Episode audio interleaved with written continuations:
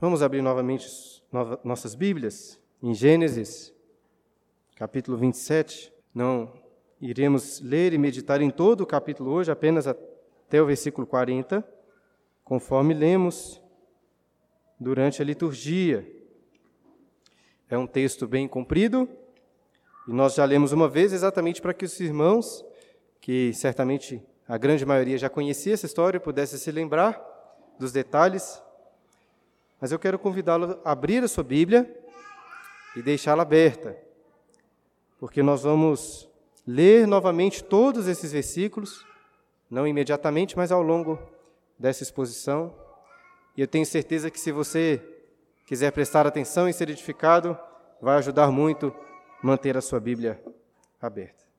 Nós já oramos, mas agora eu vou orar novamente pedindo para Deus nos abençoar nessa meditação. Deus Santo, Pai querido, Tu, ó Deus, se revelaste ao nosso pai Abraão, ao nosso pai Isaac, ao nosso pai Jacó. E agora também, ó Deus, te revelas a nós, mediante a tua palavra.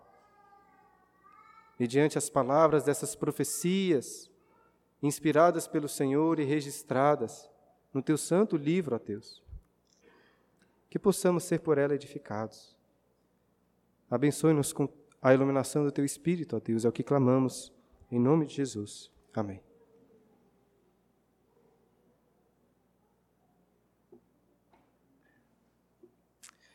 Profecias que dizem respeito à vida futura das pessoas sempre estiveram presentes nas histórias, desde a antiguidade. E os personagens dessas histórias, conhecendo as profecias, ou se esforçam por realizá-las, ou então se esforçam para não permitir que essas profecias se cumpram em suas vidas. Por exemplo, há mais de dois mil anos, é, Sófocles, um, um dramaturgo grego, escreveu uma peça conhecida chamada Édipo Rei, em que um profeta chamado Tiresias anuncia terríveis calamidades sobre a vida de Édipo. Este tenta fugir da profecia e impedir que ela se cumprisse. Mas no final, acontece exatamente como profetizado. Édipo, sem saber, havia assassinado seu pai, se casado com a sua própria mãe. E após essa descoberta, a sua mãe comete suicídio e Édipo arranca os próprios olhos para que não pudesse mais enxergar as suas misérias. Poderia também citar outra peça clássica, só que um pouco mais recente, a peça Macbeth, de William Shakespeare. Macbeth era general da Escócia e ele se encontrou com três feiticeiras que trouxeram para ele três profecias. A primeira profecia é que Macbeth se tornaria o rei da Escócia, o que realmente acontece. Quando Macbeth, junto com a sua esposa, Lady Macbeth, assassinam o rei Duncan e tomam seu lugar. A segunda profecia é que os filhos de Macbeth não seriam herdeiros do trono, mas sim filho, os filhos de Banquo, que era companheiro de batalhas de Macbeth.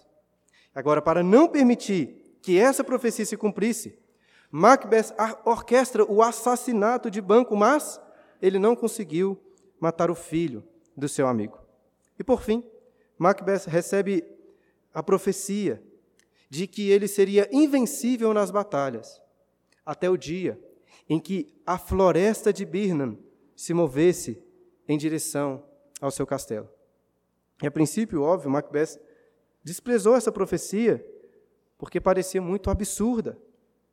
No entanto, certo dia, dos muros do seu castelo, ele viu a floresta que parecia estar andando em sua direção. Isso porque o exército inimigo estava usando troncos cerrados como um disfarce para se movimentar. E assim poderíamos nos lembrar de várias outras histórias que contêm profecias importantes, enquanto os personagens, cientes dessas profecias, tentam cumpri-las ou então impedir que elas se cumpram. E estou ressaltando essa realidade tão comum para defender que esse imaginário relacionado às profecias, ao cumprimento destas, também fazia parte da mentalidade do povo de Israel que ouviu essas histórias de Gênesis em primeiro lugar. E aqui no capítulo 27 encontramos a família de Isaac lidando com uma importante profecia que havia sido anunciada. Nós lemos no capítulo 25, versículo 23, que Rebeca, grávida de Esaú e Jacó, recebeu do Senhor a profecia de que o mais velho serviria o mais novo. E naquele contexto patriarcal, Rebeca sabia o significado dessa profecia, que Jacó, o segundo filho, seria, na realidade, considerado o primogênito, o grande herdeiro de Isaac. E assim, diante dessa profecia, os personagens deste capítulo ou vão tentar cumpri-la ou tentar impedir que se cumpra. E independente do lado, todos vão errar feio e vão sofrer duras consequências por causa disso. Mas apesar de tudo, através dos erros dessa história, Deus soberanamente cumprirá todas as suas palavras. Eu quero convidá-lo então a acompanhar comigo a leitura e meditação dessa história, que vale a pena ressaltar, não é apenas uma história como as peças teatrais que citei. É um relato histórico e um relato inspirado pelo próprio Deus. Versículo 1. Tendo-se envelhecido Isaac, e já não podendo ver, porque os olhos se lhe enfraqueciam, chamou Esaú, seu filho mais velho, e lhe disse: Meu filho, respondeu ele, aqui estou. Disse-lhe o pai: Estou velho e não sei o dia da minha morte, agora, pois, toma as tuas armas, a tua aljava e o teu arco, sai ao campo e apanha para mim alguma caça. E faze uma comida saborosa, como eu aprecio, e traze-me, para que eu coma e te abençoa antes que eu morra. O último capítulo, capítulo 26, é o único capítulo de Gênesis que foca principalmente na história do patriarca Isaac. E no último sermão, vimos como que Isaac passou pelas mesmas pegadas de seu pai Abraão.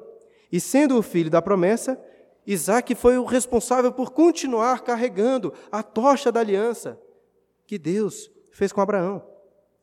Agora, no capítulo 27, encontramos Isaac velho e fraco.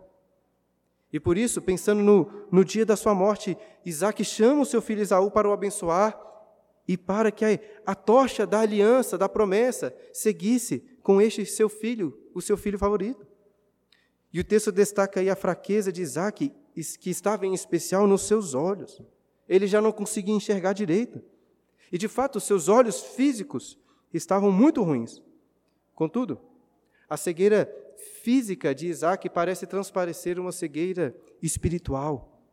Como já fomos lembrados nesse sermão, Deus tinha dito que o filho mais velho de Isaac, Esaú, serviria o mais novo, Jacó. Isaac era o filho da promessa. Ele sabia muito bem o significado dessa profecia.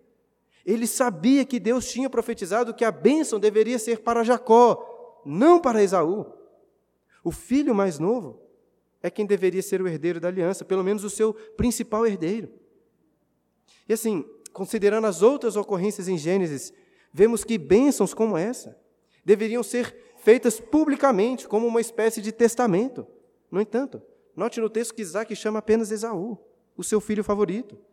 Parece que ele queria fazer tudo escondido de Rebeca, que não iria aceitar essa ideia, e escondido também de Jacó, porque diferente do que havia sido profetizado, Isaac queria conceder toda a bênção apenas para Esaú, sem deixar nenhuma bênção para Jacó. E como que eu sei que ele não queria deixar nada para Jacó? Porque é isso que ele fez nos versículos 28 e 29, ou melhor, é isso o que ele pensou que estava fazendo ao profetizar sobre Jacó todas as bênçãos, achando que na realidade estava abençoando Esaú. E também não podemos esquecer que Esaú havia desprezado o direito de progenitura ao vendê-lo para Jacó, trocando por um prato de lentilhas. E eu duvido muito que Isaac não sabia dessa transação. Jacó era um homem astuto, ele não deixaria o seu pai morrer sem deixar claro quais eram os seus direitos. E o direito da primogenitura incluía uma porção dobrada da herança, no seu aspecto financeiro, e também incluía a liderança patriarcal de toda a família. Já a bênção, que não é tão simples assim de entender exatamente como funcionava, a bênção basicamente era uma espécie de projeção profética de quem a pessoa e os seus descendentes seriam no futuro. Apesar da bênção de Isaac, e é, apesar dessa bênção e o direito de progenitura não serem exatamente a mesma coisa? Na Bíblia nós vemos que são coisas intimamente relacionadas, em especial nesse contexto patriarcal. De forma, irmãos, que quando Esaú desprezou o seu direito de progenitura, em parte Esaú também já estava desprezando essa bênção do pai. Eu creio que Esaú estava aqui quebrando com o juramento que fez com Jacó ao aceitar a proposta de receber a bênção sozinho. Estavam todos errados. A proposta de Isaac aqui era que Esaú fosse ao campo, trouxesse alguma caça para que ele saboreasse um delicioso churrasco, assim como Isaac disse, assim, do jeito que eu gosto. E, e eu acho que esse é ponto muito importante no texto, porque nos ajuda a entender por que Isaac escolheu abençoar Esaú, o seu favorito. Lá em Gênesis 25, versículo 28, lemos que Isaac amava a Esaú por quê? Qual era o motivo? Porque Isaac saboreava a sua caça. Esaú vendeu seu direito de progenitura por um prato de comida. Isaac estava disposto a mudar os desígnios de Deus também, por causa de um prato de comida. Lá em Filipenses capítulo 3, versículo 19, o apóstolo Paulo fala de pessoas cujo Deus é o seu próprio ventre. Isaú e Isaac servem como tristes exemplos de pessoas assim. Eu sei muito bem que comida é uma grande bênção. Por seis vezes nesse capítulo, nós lemos aí falando de uma comida saborosa, nos deixando com fome assim só de ler, de imaginar o texto. Ainda bem que daqui a pouco nós vamos comer juntos. No entanto, Isaac e Esaú estavam trocando a criatura pelo Criador. Estavam trocando a bênção de Deus, queriam a bênção de Deus, a comida, ao invés do próprio Deus. E nós já criticamos Esaú quando trocou a sua progenitura por um prato de leitilhas, mas quão triste é perceber o velho Isaac também sendo dominado pelo seu apetite. Eu, pelo menos, acho que uma esperança comum entre cristãos é que, à medida em, que vamos envelhecendo, amadurecendo na fé, seremos menos dominados pelos nossos apetites da carne, mas, infelizmente, parece que até na velhice. Teremos lutas, como Isaac, lutas intensas com, contra desejos pecaminosos. Portanto, que possamos até renovar nossas forças no Senhor, nunca esmorecer, até o fim das nossas vidas teremos uma guerra intensa contra os nossos apetites pecaminosos. E voltando à narrativa, veremos que se Isaac realmente queria conceder essa benção em secreto, como parece, ele não conseguiu esconder da sua mulher. Versículo 5. Rebeca esteve escutando enquanto Isaac falava com Esaú, seu filho, e foi-se Esaú ao campo para apanhar a caça e trazê-la.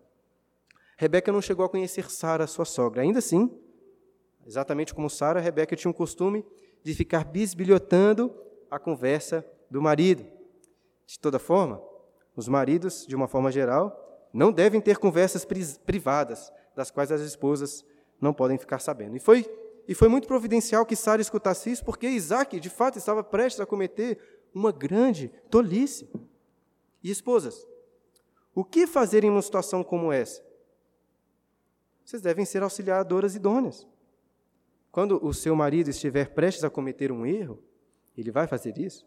Converse com ele em amor.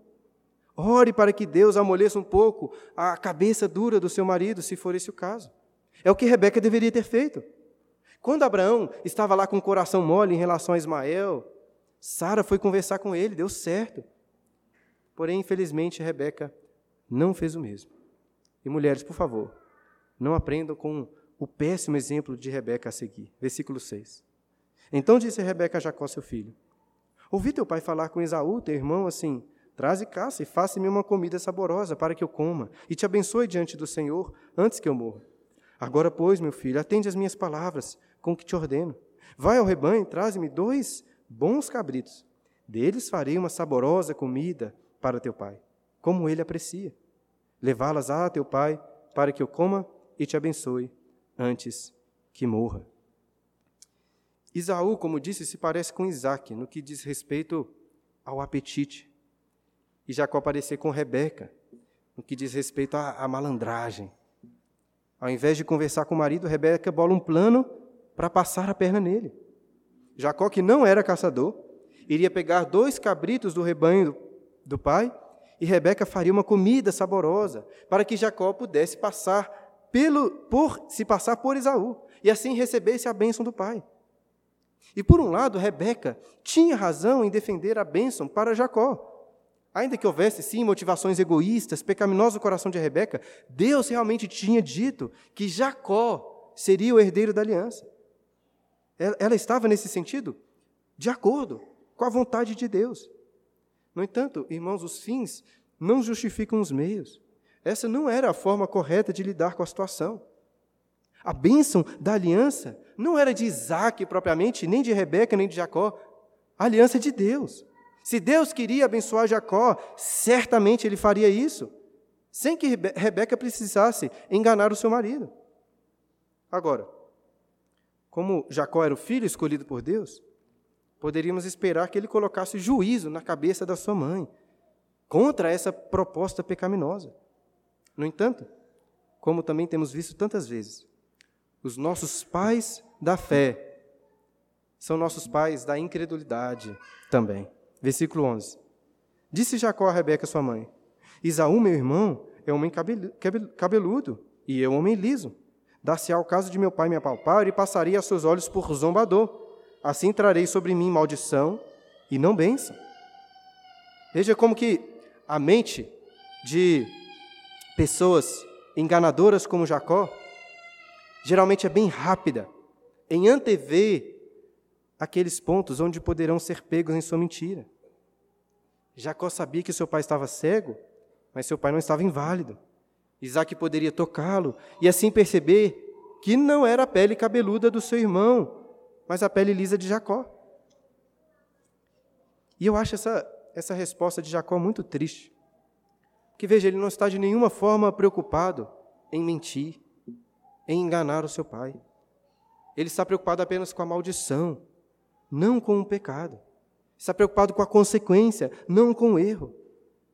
E o que me deixa mais triste é perceber muitas vezes essas mesmas preocupações em minha própria vida. Possível que você tenha essa mesma falha.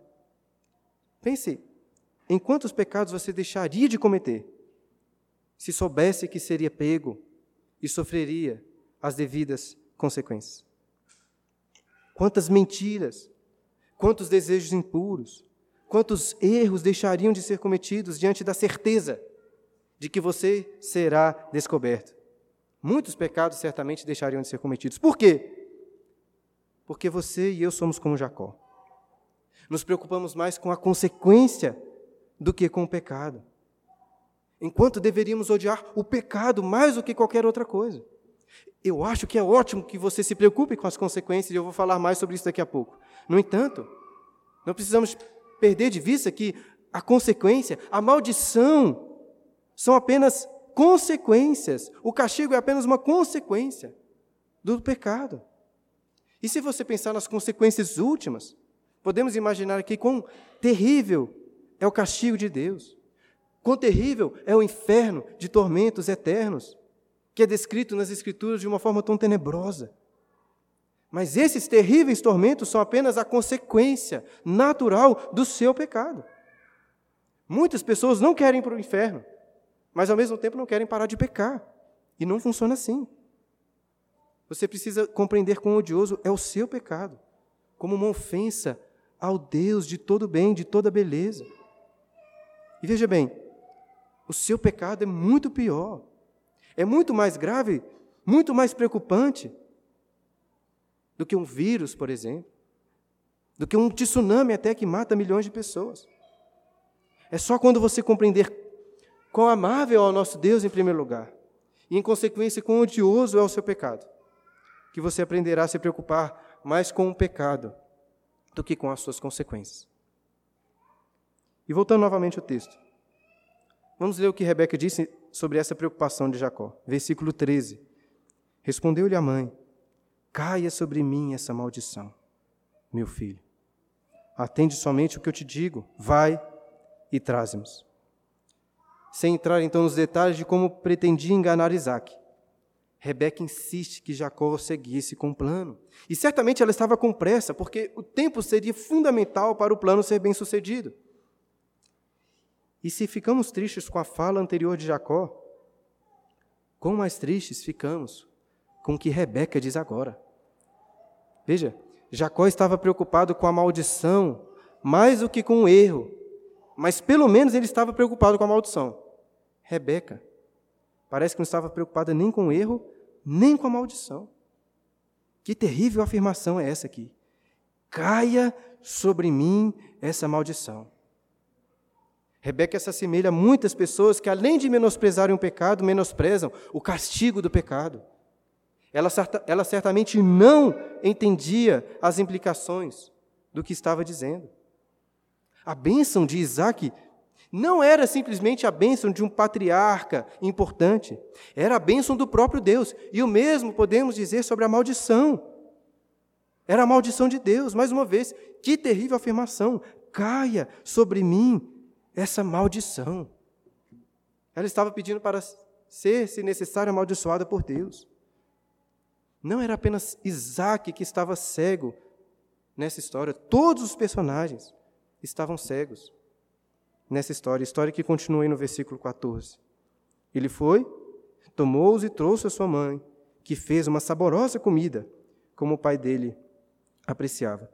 Fica até imaginando se Rebeca, quando estava preparando na cozinha, não estava pensando assim: aquele velho vive dizendo que Esaú, seu filhinho favorito, consegue fazer um assado de cabrito saboroso que só ele sabe fazer. Mas eu vou fazer um igualzinho e Isaac não vai nem perceber a diferença. Eu não sei se ela realmente pensou nisso, mas o fato é que Isaac não percebeu a diferença. E depois do preparo, descobrimos o restante do plano de Rebeca para enganar seu marido. Versículo 15. Depois, tomou Rebeca a melhor roupa de Esaú, seu filho mais velho, roupa que tinha consigo em casa, e vestiu a Jacó, seu filho mais novo. Com a pele dos cabritos, cobriu-lhe as mãos e a lisura do pescoço. Então entregou a Jacó, seu filho, a comida saborosa e o pão que havia preparado. Não dá para saber se Rebeca já tinha pensado nessa ideia aqui desde o início, ou se durante o preparo da comida ela ficou pensando sobre o que fazer para melhorar o disfarce de Jacó. De toda forma, o fato é que ela pegou, colocou né, sobre Jacó a veste de Esaú, por causa do cheiro daquela veste, como veremos a seguir, e também colocou peles de cabritos para cobrir as mãos, cobrir os pescoços lisos de Jacó, caso Isaac tocasse nele. E essa não é a primeira vez em Gênesis que alguém é coberto por peles de animais. Mas eu não sei se a gente tem que levar muito isso em consideração. O que sabemos é que Jacó foi convencido do plano da mãe e concordou em cumpri-lo. E a seguir descobrir, descobriremos se o plano vai funcionar. Versículo 18. Jacó foi a seu pai e disse: Meu pai. Ele respondeu: Fala, quem és tu, meu filho? Respondeu Jacó ao seu pai: Sou Esaú, teu primogênito, fiz o que me ordenaste. Levanta-te, pois, assenta-te e come da minha caça para que me abençoes. Logo quando Jacó chega, ele exclama: Meu pai. E talvez aqui já estranhando a voz, Isaac pergunta: Quem és tu, meu filho? E aí, sem titubear, Jacó mente para o pai, dizendo que era Esaú, e que tinha diante de si um cabrito que foi caçado, sendo que, na realidade, era um cabrito, um cabrito doméstico do rebanho. Em alguma medida, eu acho que podemos considerar que, de tudo, Jacó só fala a verdade quando diz que ele era o primogênito. Porque, apesar de não ser o primogênito de nascimento, ele era o primogênito por direito. E Isaac não vai cair tão facilmente nessa mentira. Como eu disse antes, o plano de Rebeca dependia muito do tempo, da rapidez. Porque se Esaú chegasse antes de Jacó ser abençoado, tudo estaria perdido. E por isso eu imagino que ela fez a comida o mais rápido possível. E o que talvez ela não esperava era que Isaac iria estranhar Esaú chegando assim tão rápido com aquela refeição pronta. E é por isso que Isaac pergunta no versículo 20: Disse Isaac a seu filho: Como é isso que a pudesse achar tão depressa, meu filho? Jacó foi ao seu pai ali para contar apenas uma mentira, mas as mentiras sempre vão puxando outras mentiras de forma que o mentiroso vai se afundando como se estivesse ali em, nos seus enganos, sendo engolido por uma areia movediça. Não se esqueça disso. Deixe exemplo da próxima vez que você pensar em contar uma mentira, apenas uma mentira. E se essa história aqui já estava ruim, repleta de pecados, leia a resposta de Jacó para o seu pai. na continuação do versículo 20, ele respondeu: Porque o Senhor, teu Deus, a mandou ao meu encontro. Quando você lê essa resposta, você não espera um raio descendo sobre Jacó, no mesmo instante, para acabar com ele. Jacó poderia simplesmente dizer que achou um cabrito logo ali do lado de fora do, do quintal da casa, sem ter que incluir o nome de Deus. Seria errado, mas certamente seria muito menos odioso. O que Jacó faz aqui é horrível. Talvez aqui apertado com a pergunta do pai, ele coloca o Senhor Deus como um personagem dessa mentira. E poderíamos até esperar fogo descendo do céu sobre Jacó nesse instante. Seria um castigo justo. E em certa medida, é o que desejo também para tantas pessoas, pregadores por aí, que usam o nome de Deus para tirar vantagens pessoais às pessoas.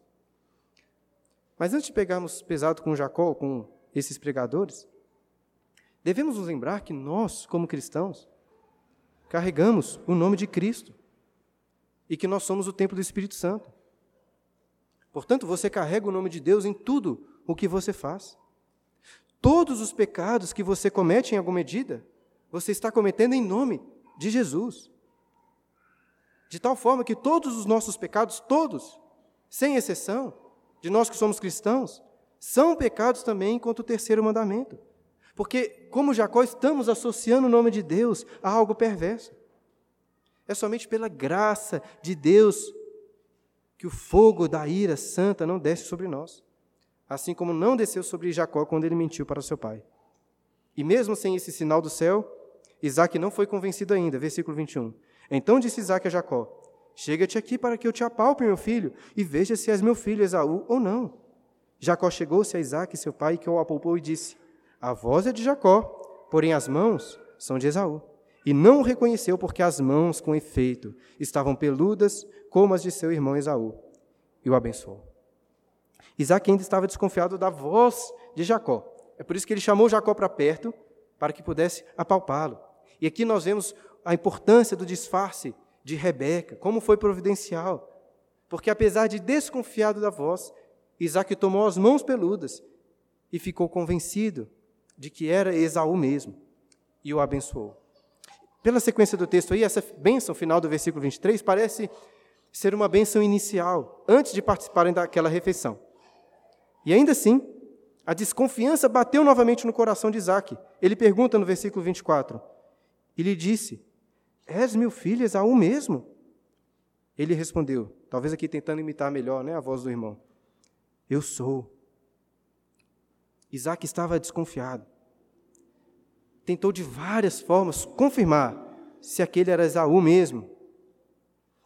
Mas na realidade, estava pensando que tinha uma coisa que Isaac ainda poderia fazer para conferir se era Esaú ou não. O que, que Isaac poderia ter feito? Ele poderia mandar chamar Jacó. Se ele fizesse isso, o disfarce cairia por terra. Eu não sei se ele pensou nessa possibilidade, mas eu ressalto essa possibilidade exatamente para fortalecer o que eu disse antes, que Isaac parece que queria abençoar apenas Isaú. Ele queria claramente deixar Jacó de fora. E por fim, Isaac decide comer daquela caça, que não era uma caça, e abençoar o seu filho. Versículo 25. Então disse: Chega isso para perto de mim, para que eu coma da caça de meu filho, para que eu te abençoe. Chegou-lhe e ele comeu. Trouxe-lhe também vinho e ele bebeu. Então lhe disse Isaac, seu pai: Chega-te e dá-me um beijo, meu filho. Ele se chegou e o beijou. Então o pai aspirou o cheiro da roupa dele, o abençoou e disse: Eis que o cheiro do meu filho é como o cheiro do campo que o Senhor abençoou. Talvez, ainda como uma última confirmação, Isaac chama para Jacó para que lhe desse um beijo. E por um lado, esse beijo confirma para Isaac que aquele era Esaú mesmo, por causa do cheiro do campo na roupa. E note novamente o que Isaac diz no início: Eis que o cheiro do meu filho é como o cheiro do campo que o Senhor abençoou. Talvez Isaac tinha até em mente aquilo, a mentira de Jacó sobre o Senhor ter mandado aquele cabrito, abençoando o, trabalho dele. Agora, por outro lado, esse beijo cela a traição de Jacó. Ele foi até as últimas consequências ao ponto de beijar o próprio pai no rosto, como se tivesse por ele amor, como se tivesse respeito, enquanto estava o traindo. E todo esse plano, que tinha tantas coisas para dar errado, no final das contas deu certo. Jacó foi abençoado, como vemos a seguir. Versículo 28. Deus te dê do orvalho do céu e da exuberância da terra, e fartura de trigo e de mosto. Como já disse, com essa bênção, Isaac está fazendo uma projeção profética sobre a vida do seu filho. E primeiro aqui nós vemos Isaac abençoando o seu filho com prosperidade material, dizendo que ele seria farto de trigo e de mosto. O trigo aqui é a matéria-prima para o pão, que aponta para os alimentos de uma forma geral. Lembre-se que a comida pode servir de tropeço, como foi tropeço para Isaac, para Esaú. Mas isso não muda o fato de que comida é uma bênção de Deus. E o texto também fala aí da fartura de mosto. O mosto aqui se refere àquelas uvas novas que são colhidas depois para serem fermentadas e usadas como matéria-prima, assim como o trigo, matéria-prima, o mosto como matéria-prima do vinho, que complementava as refeições daquele período. E vinho também claramente pode servir de pedra de tropeço, como foi no caso de Noé, como foi no caso de Ló. Mas, apesar de ser um assunto polêmico, nós já dissemos aqui na igreja várias vezes o que a Bíblia ensina, claramente, sem deixar dúvidas. O vinho é uma bênção de Deus, como acabamos de ler. E a bênção continua. Versículo 29. Sirvam-te povos e nações te reverenciem.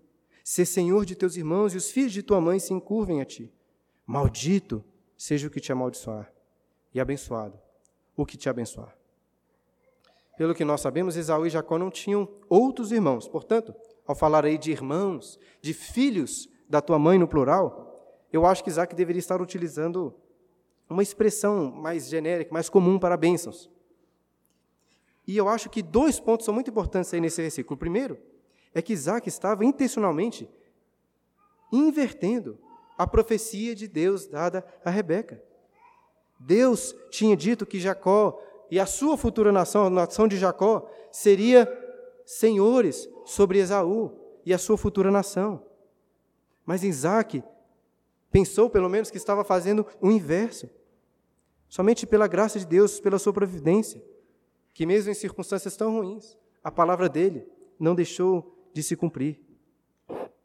E o ponto 2, o segundo ponto mais importante desse versículo, é a repetição muito clara aqui da bênção inicialmente dada a Abraão, quando ele diz: Maldito seja o que te amaldiçoar e abençoado o que te abençoar. Veja, todas as bênçãos que Jacó recebeu já estavam em alguma forma, de alguma forma presentes nas bênçãos dadas a Abraão. Mas essa parte da bênção torna ainda mais explícito como que a bênção estava passando de uma geração para outra. Ou como a Vitória prefere, né? A tocha da aliança estava sendo passada diante de Isaac, agora para Jacó. E assim que Isaac termina de proferir a bênção, o que acontece? Versículo 30. Mal acabara de Isaac de abençoar a Jacó, tendo este saído da presença de Isaac, seu pai, chega Esaú, seu irmão, da sua caçada. E fez também ele uma comida saborosa e trouxe a seu pai e lhe disse: Levanta-te, meu pai, e come da caça do teu filho, para que me abençoes. Perguntou-lhe Isaac, seu pai: Quem és tu? Sou Esaú, teu filho, o teu primogênito. Respondeu. Perceba como que Moisés faz questão de ressaltar o, o timing aí da chegada de Esaú. Porque logo após o plano de Rebeca e de Jacó ter sido bem sucedido, Esaú chegou com aquela comida saborosa, rogando a bênção, rogando né, o, o direito, a bênção que ele teria. E assim como antes, note no texto que Isaac vira para ele e pergunta: Quem és tu? E agora é vez de Esaú mentir. Veja, Esaú não mente ao dizer que era filho de Isaac, que ele era Esaú. Mas ele mente ao dizer que era o primogênito. Ele mente ao dar a entender que ele tinha o direito de, de progenitura, porque ele não tinha esse direito mais. Ele havia desprezado e vendido para o seu irmão Jacó. Agora imaginem como Isaac deve ter ficado. Mas não precisa imaginar tanto, porque o texto diz como ele ficou, versículo 33. Então estremeceu Isaac de violenta comoção e disse: Quem é, pois, aquele que apanhou a caça e me a trouxe? Eu comi de tudo antes que viesses e o abençoei, e ele será abençoado. Como ressalta um comentarista, a língua hebraica dificilmente poderia descrever a reação de Isaac de uma forma mais gráfica. Acho que ele tremeu até mais do que o rei Macbeth, quando viu a floresta se movendo em sua direção. Três termos hebraicos de muita intensidade são usados para descrever o que aconteceu com Isaac quando ele percebeu que tinha sido enganado. E ele não tinha como abrogar a benção. Ele não podia voltar atrás. Eu já expliquei que essa bênção é uma espécie de projeção profética sobre a pessoa. E é por isso que Isaac pergunta: quem é aquele que veio antes? Porque eu abençoei e ele será abençoado. Não tem como voltar atrás. E em paralelo à reação de Isaac, encontramos a reação de Esaú, versículo 34. Como ouvisse Esaú tais palavras de seu pai, bradou com profundo amargor e lhe disse: Abençoa-me também a mim, meu pai. Respondeu-lhe o pai: Veio teu irmão astuciosamente e tomou a tua bênção. A mesma intensidade de sentimento encontramos em Esaú, ainda que seja um, um sentimento distinto do pai. Isaac encheu-se de tremor, de temor, mas Esaú ficou profundamente amargurado. E como que desesperado ele clama: abençoe a, a mim também, pai. Mas não era possível. Não era possível. Isaac reconheceu que Jacó astutamente havia tomado a bênção de Esaú. Na realidade, Jacó tinha o direito sobre essa bênção. É Isaac que não queria reconhecer isso. E se ele não quis reconhecer por bem, teve de reconhecer por mal. Isaú continua a dizer, versículo 36. Disse Esaú: Não é com razão que ele se chama Jacó? Pois já duas vezes me enganou, tirou-me o direito de progenitura e agora usurpa a bênção que era minha. Disse ainda: Não reservaste, pois, bênção nenhuma para mim?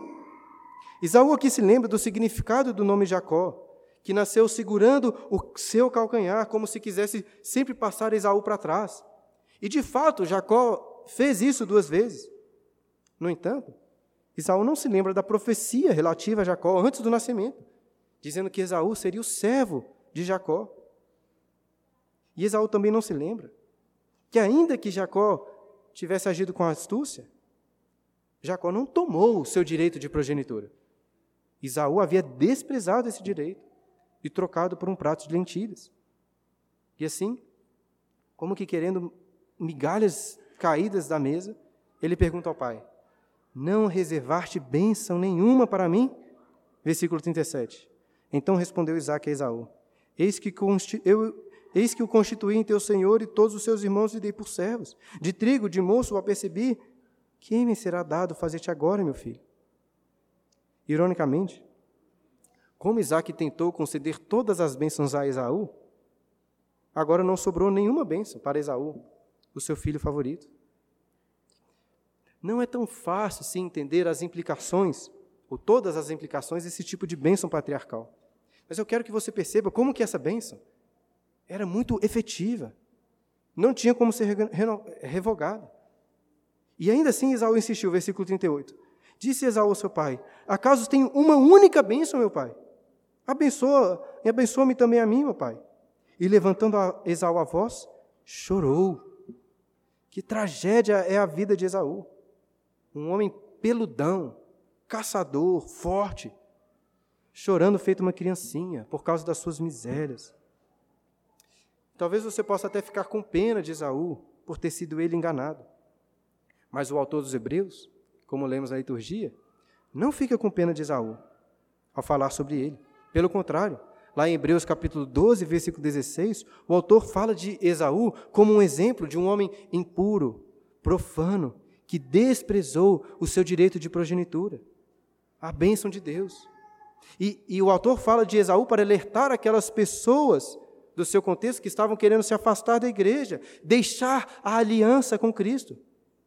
Foi isso que Esaú fez, ele desprezou a aliança, a bênção de Deus. E posteriormente, como Hebreus ressalta, Esaú não achou lugar de arrependimento, embora com lágrimas, como lemos aqui, ele chorou. Mas não encontrou lugar de arrependimento, embora com lágrimas tivesse buscado. Isaú sentiu apenas remorso, não arrependimento. Ele sofreu, ele chorou porque perdeu a bênção, mas em nenhum momento ele se arrependeu dos seus erros e clamou pela graça de Deus. E eu quero que você perceba que é possível até chorar por causa das consequências do seu pecado, sem possuir verdadeiro arrependimento. E preste atenção numa coisa: Deus não tem misericórdia de pessoas que estão tristes. Deus tem misericórdia de pessoas arrependidas, que reconhecem que são pecadoras, que não possuem, na realidade, direito nenhum, pelo contrário. Ele tem misericórdia de pessoas que, em primeiro lugar, reconhecem que merecem apenas a maldição e o castigo. Essas pessoas, sim, verdadeiramente arrependidas, se buscarem a graça de Deus, a encontrarão. Você está realmente arrependido pelos seus pecados? Ou sente apenas remorso? Remorso produzirá apenas mais castigo e maldição, como vemos acontecendo com Esaú, versículo 39 e 40. Então lhe respondeu Isaac, seu pai: Longe dos lugares férteis a terra será a tua habitação, e sem orvalho que cai do alto. Viverás a tua espada e servirás a teu irmão. Quando, porém, te libertares, sacudirás o seu jugo da tua serviço. Isaú recebe a bênção, entre aspas, invertida de Jacó. Que ao invés de prosperidade, paz, domínio, Isaú seria servo, sempre em conflito, habitando em lugares inférteis. Isaac realmente sabia não tem como voltar na bênção que eu dei a Jacó. E é exatamente esse ponto, essa impossibilidade de voltar atrás, que me ajudou a entender aquilo que o autor aos Hebreus disse sobre essa bênção concedida por Isaac, que está lá no começo da sua liturgia. Hebreus capítulo 11, versículo 20. Se você quiser ler lá. O autor diz que pela fé, pela fé, Isaac abençoou Jacó e Esaú acerca das coisas que ainda estavam por vir. Aí você pode pensar assim: como assim, autor aos Hebreus? Você está doido? Isaac nem sabia que Jacó estava disfarçado de Esaú. E você está dizendo que pela fé ele abençoou a Jacó e depois a Esaú? Deve ter alguma coisa errada. Na última semana, quando eu estava comentando com a Clara desse texto, é, sobre esse versículo de Hebreus, a Clara disse com aquele otimismo bem peculiar dela, né? Não tem como entender isso, não tem como entender. Mas pense comigo. Isaac falhou, oh, é, é, é isso mesmo, Isaac falhou quanto ao filho que ele propriamente gostaria que recebesse a bênção. Mas, apesar disso, veja que Isaac realmente acreditava nessa bênção. Tanto que ele nem tentou voltar atrás, com nada. Ou seja, apesar de todos os erros, apesar de que Isaac queria que outro filho recebesse a bênção, o fato é que ele teve fé nas promessas da aliança de Deus e abençoou seus filhos, baseado nessa fé. Como deve ter sido doloroso para Isaac proferir essa anti-bênção para o seu filho favorito, mas ele fez apesar de tudo, porque ele tinha fé na promessa e na bênção de Deus. E de toda forma, veja que no final do versículo 40, ao usar essa figura do jugo, o jugo é aquela peça que, de madeira que é colocado sobre a cerviz, ou seja, o pescoço dos bois que estão puxando uma carroça. Isaac está profetizando que, em algum momento, os descendentes de Esaú seriam libertos. Existe um cumprimento histórico dessa profecia quando os edomitas, descendentes de Esaú, são libertos do jugo dos israelitas. Mas eu acho que essa profecia aponta para uma esperança maior. Porque os edomitas poderiam ser libertos do jugo quando se arrependessem verdadeiramente, quando se voltassem para a aliança do Senhor. Existia uma esperança para Esaú, assim como existe para todos nós. E a esperança está exatamente no cumprimento dessa aliança feita com Abraão, com Isaac e com Jacó. Se tivermos fé como Isaac teve, ainda que falhos, seremos salvos.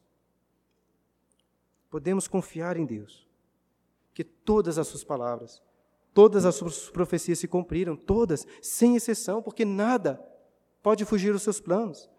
Nem mesmo os mais graves pecados podem atrapalhar os desígnios de Deus, como acabamos de ver na história da família de Isaac.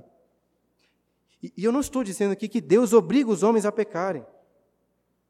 Nem estou dizendo que Deus deixa de odiar a desobediência, como a desobediência desses homens aqui, ainda que estivessem cooperando para os seus decretos. Nenhum pecado é justificável. E todos os pecados trazem graves consequências, como trouxeram sobre a família de Isaac. Nós veremos essas terríveis consequências no próximo sermão. Mas o que eu quero destacar hoje é que o pecado não é, não é de autoria divina. Somente o homem é autor e culpado pelos seus erros. Contudo, os pecados não fogem do plano de Deus. Porque este plano não depende dos nossos acertos, não depende de nós. A história da qual Deus é o autor inclui homens livres que decidiram fazer o mal, mas que ainda assim estão cumprindo o bom roteiro divino.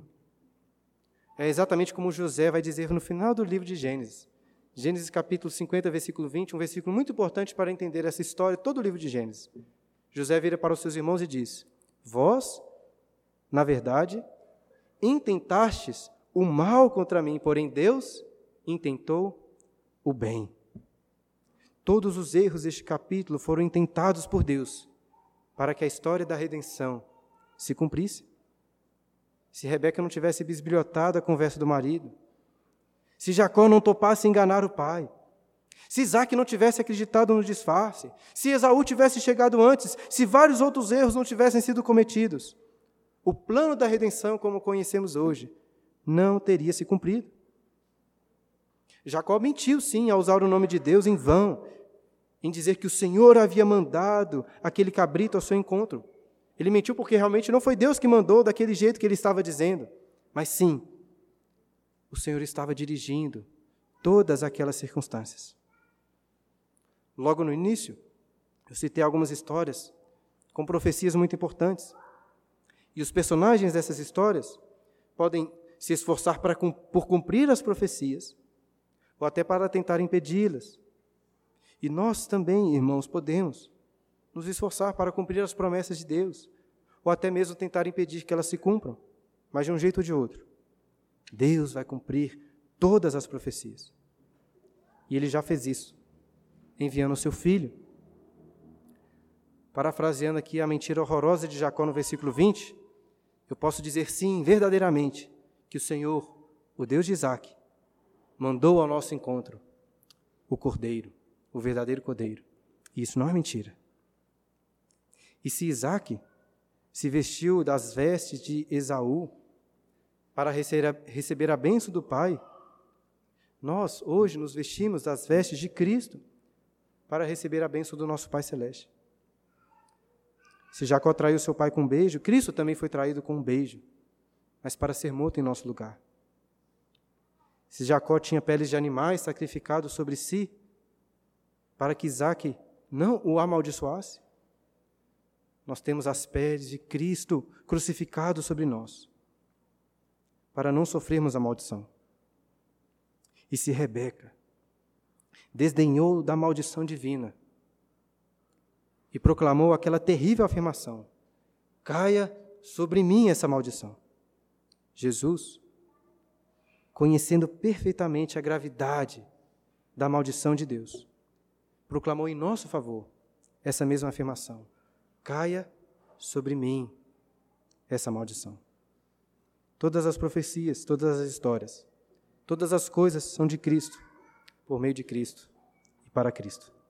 Nele está a nossa esperança Nele está a nossa fé, a nossa alegria e a nossa glória. Vamos orar?